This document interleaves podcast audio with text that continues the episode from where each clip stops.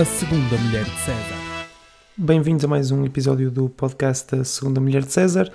Hoje para vos falar de um tema atualíssimo e interessantíssimo, mas antes de, de irmos a esse tema, só tenho uma questão, eh, nada a ver com, com o próprio tema em si, mas que me assolou enquanto estava a começar a gravar este episódio. Porque é que em eventos televisivos, nomeadamente eventos desportivos, as pessoas quando veem a sua cara num, num ecrã gigante uh, não olham para a câmara para dizer adeus lá para casa e olham para o ecrã.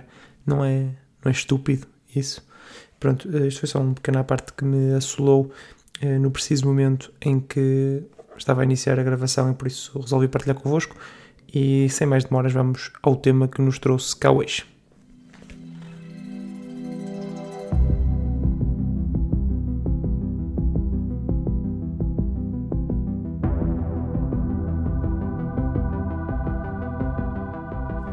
Sim, senhora. Stranger Things. Uh, saiu uma nova temporada, a quarta temporada de Stranger Things, ou pelo menos parte dela, uh, a maior parte dela neste caso, e por isso acho que faz sentido falarmos sobre toda a série, porque há de ser um tema nos próximos tempos uh, bastante usado por quem está a ver a série, obviamente, e por isso alerto que este episódio pode ter alguns spoilers das primeiras temporadas, não desta, não desta última temporada, por isso se ainda não viram só a última temporada, estão absolutamente tranquilos, mas se querem ver as primeiras temporadas, uh, ouçam o episódio só depois. Ou então ouçam e também não ir, não ir fazer assim grandes spoilers, nem ir de revelar mortes de personagens, por isso também estão à vontade. Mas para quem não conhece Stranger Things e está a ouvir para ter efetivamente coisas para dizer numa conversa sobre Stranger Things, o que é que é esta série? No fundo, é uma série sobre crianças um, eh, e adolescentes, vá, ter aventuras num, num mundo que deveria uh, ser composto por, uh, por adultos, ou seja, coisas que deveriam ser adultos a fazer e são crianças a fazer essas mesmas aventuras. Um, ehm, eu sei, vocês estão a pensar, ah, espera, eu já vi isso. Claro que já viram, em Portugal há muito, muitas séries com esta premissa e, na minha opinião, melhores que Stranger Things. Por isso, o que podem dizer mesmo é que para ver Stranger Things, mais vale ver uma das séries portuguesas que faz aquilo melhor e com se calhar 100 vezes menos o orçamento que, que a Netflix dá para estas, para estas temporadas. Se querem uma coisa com, com crianças, tem Bando dos Quatro, tem Clube das Chaves, tem Detetive Maravilhas, tem mil e uma coisas. E para jovens temos o clássico Uma Aventura e temos outros como o Triângulo J, por exemplo. Eu ia fazer um dia um, eh, um episódio sobre estas séries de infantos-juvenis de, de aventura, mas pronto, para, para hoje o que temos é a imitação rasca americana de Stranger Things, que tem, pronto, dois twists um, engraçados. A primeira é que, obviamente, passa-se nos anos 80 e por isso há toda uma cena nostálgica com, com os anos 80 que, aparentemente, resulta para quem viveu esses anos. Uh, e para quem não viveu, como eu, acaba por ter alguma, alguma graça também uh, reviver esses tempos. Reviver, não. Viver esses tempos. Uh, e, e algumas referências que ainda hoje são atuais e que, e que já o eram na altura. Um, outro twist é, claro, o lado, o lado mais negro da, da série, mais assustador, mas para isso também temos, temos episódios de uma aventura que vão por aí, não é? Como uma aventura na Casa Assombrada ou coisas assim, mas lá está, guardaremos isso para, para outro episódio. Uh, a, série Stranger Things tem, tem boas personagens de televisão, boas personagens como, como a Max e a Robin. Podem decorar estes nomes para dizer que são boas personagens e que acham que foram duas boas adições àquele grupo que começa a ficar um bocadinho irritante, aquele grupo de crianças começa a ficar um bocadinho irritante e por isso estas duas adições são importantes, mas tem também uh, personagens fracas, como, como aquele amigo, aquele amigo drogado que aparece nesta temporada, isto é só um pequeno spoiler, mas nada de mais. O amigo drogado que aparece nesta temporada e o Will, que é supostamente uma das personagens principais e que é uma personagem muito fraca Uh, o plot nas primeiras temporadas gira muito à volta dele, mas é uma personagem muito sem sal, sem história e que pronto, não, não acrescenta muito, apesar de a história rodar à sua volta, ele como personagem não acrescenta muito à própria, à própria série. Isto é a minha opinião, podem usá-la ou uh, se viram a série, ter a vossa opinião e se têm uma opinião diferente, digam-me nos comentários porque é sempre bom alimentar uh, discussão sobre, sobre este tipo de, de coisas. Um, lá está, o conceito da série uh, em si é bom. Eu acho que é um bom conceito, não é? Miúdos, miúdos jovens, não é?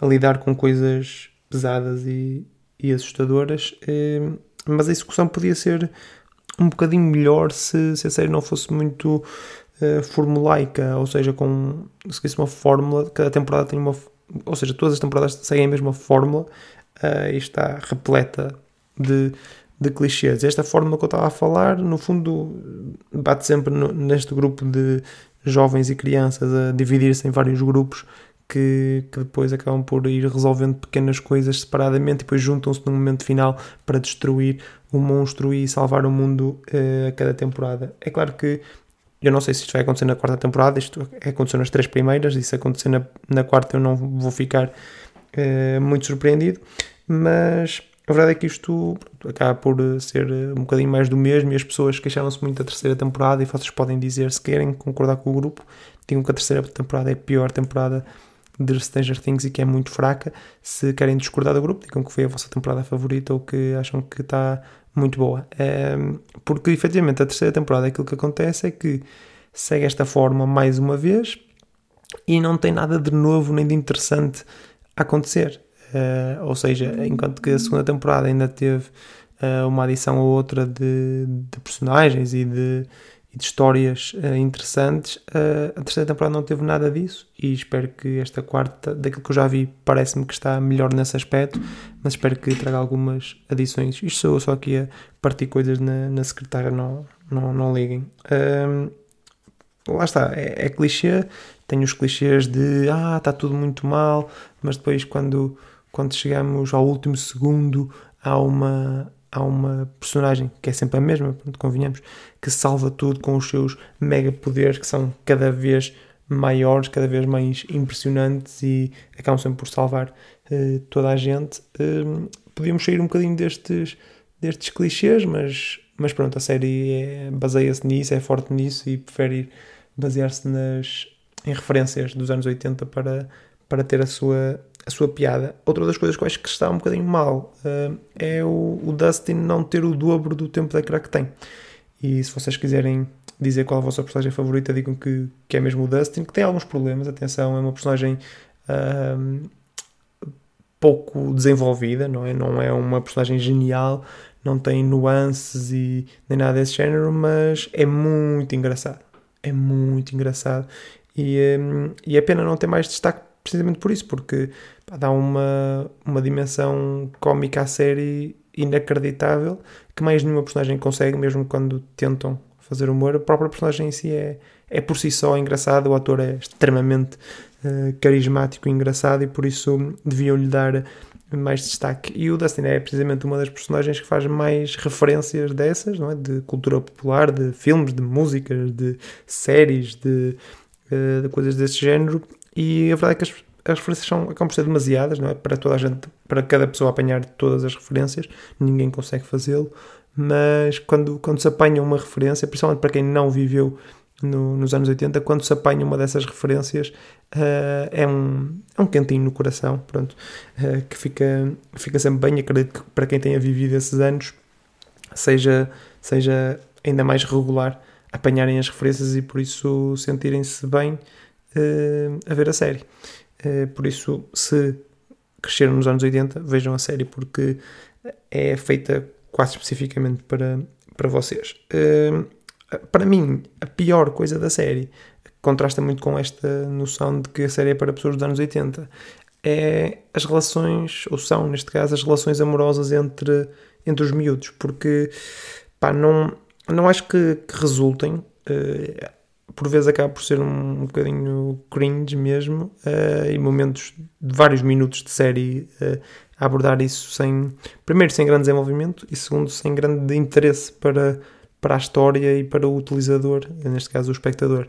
Um, acho que deviam apostar mais nas dinâmicas de amizade que, que a série tem, que são muitas, porque lá está, estamos a falar de um grupo de sei lá, pai, 10, se calhar, 10 personagens e cada uma, não é, tem interação com, com todas as outras, com as outras 9 e por isso são muitas interações de, de amizade para explorar e que são exploradas na série, atenção, uh, mas deviam apenas focar-se nisso e uh, esquecer um bocadinho os pares românticos que uh, tentam que, que, se, que, se, traga interesse e importância para a história, mas acaba por ser sempre mal feito e, e, pronto, e desnecessário para, para a série.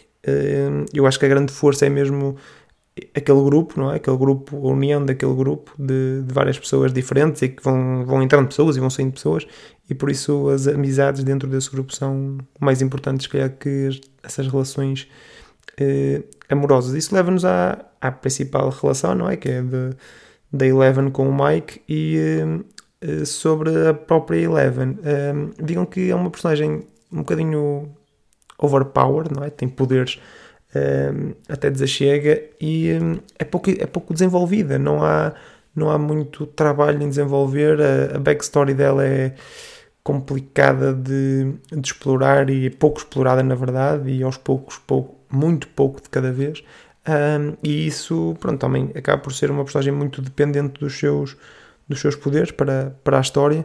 Deviam lhe dar mais alguma profundidade para que, para que se torne mais mais interessante. Outra coisa que nos deviam dar mais informação é mesmo sobre o, o outro mundo, não é? Aquele, aquele mundo invertido, já nem sei bem o nome, mas digam que esse mundo invertido parece que só existe mesmo para ser assustador e para dar um tema à história, porque uh, dizem pouco sobre ele, mostram pouco sobre ele, de como é que surgiu, porque é que surgiu, o que é que é, o que é que lá existe, qual é a história por trás daquilo, como é que aquilo se liga com as experiências que fizeram com com a Eleven e com os russos e whatever, um, é, é, estranho. É estranho esse mundo ser o motor de toda a história e nós sabermos tão pouco sobre, sobre ele. Um, mas pronto, uh, o que sabemos é que os vilões vêm todos desse, desse mundo um, e, uh, e são todos um bocadinho unidimensionais. É? São, são demónios é? que vêm desse mundo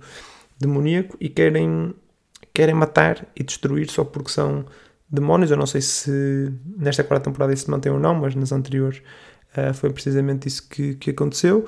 Um, e uh, não tem, não tem backstory, não tem grande ciência. Grande ciência, não é? Pois, são monstros demoníacos, claro que não iam ter uh, grande ciência, mas a verdade é que não tem grande, grande backstory e acabam por funcionar porque são, são sempre aterradores e esse lado do susto e de, e do, do terror acaba sempre por uh, dar, uh, dar interesse às personagens e, e à série. E depois outra coisa muito interessante que fazem em Stranger Things é relacionar esses vilões com vilões de, de, de, Dungeons and Dragons. Uh, porque é uma, é uma ideia brilhante, eu tiro o chapéu, uh, neste caso aos Duffer Brothers, acredito eu, que, que, criaram a série, por terem tido esta, esta ideia, porque, primeiro, vai bater no imaginário tanto dos anos 80 como do, de um grupo de, de miúdos nerds um, e ao mesmo tempo avança a história de uma maneira uh, inacreditável porque lá está, não há backstory destes, destes vilões não é?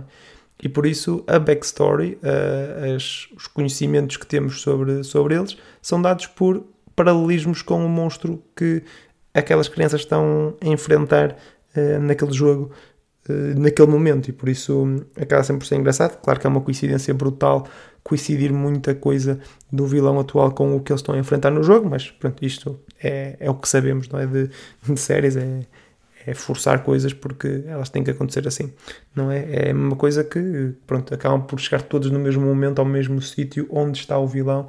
Pá, é muita coincidência, mas pronto, isso já, já sabemos que temos de, de lidar com isso nas, nas séries, mas esta questão de, deste paralelismo é, é, para mim, brilhante e digam que é das melhores ideias que, que surgiram para, para avançar a narrativa nos últimos anos e é mesmo muito, muito, muito bem feita.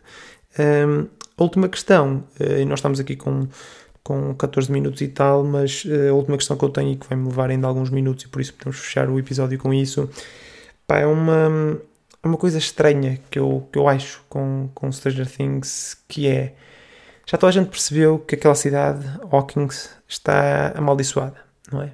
Desde a primeira temporada que já toda a gente ali percebeu, não é?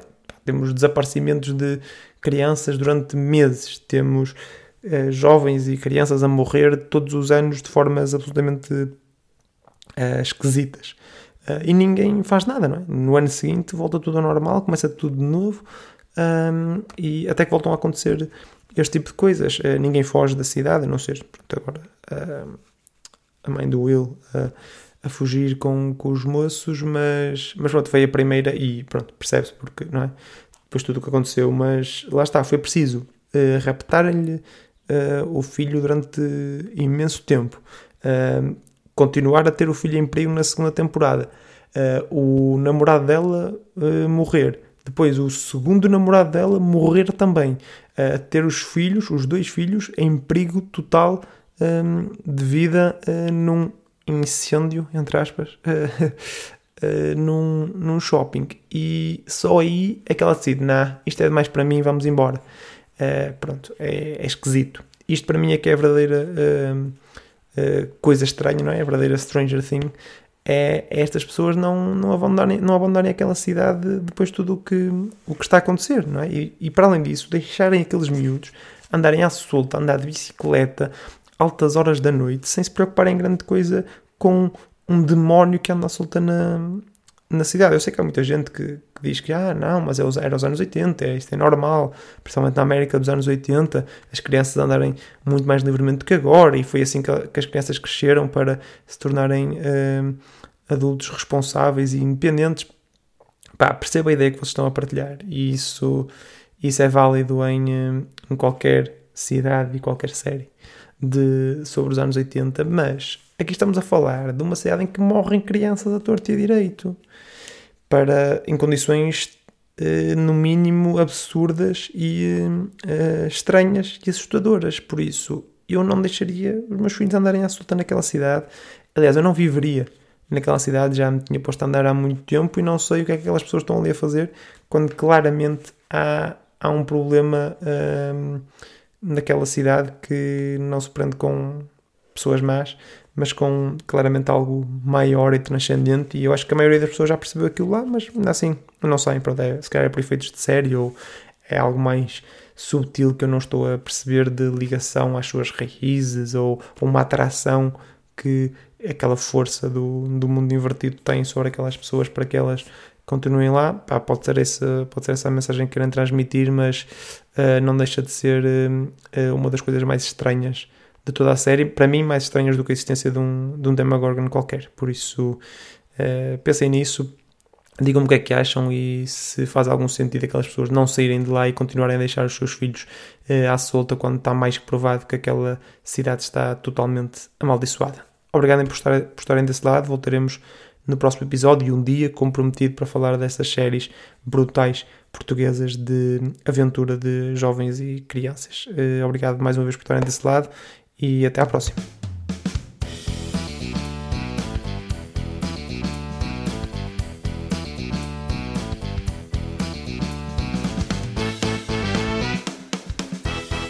A segunda mulher de César.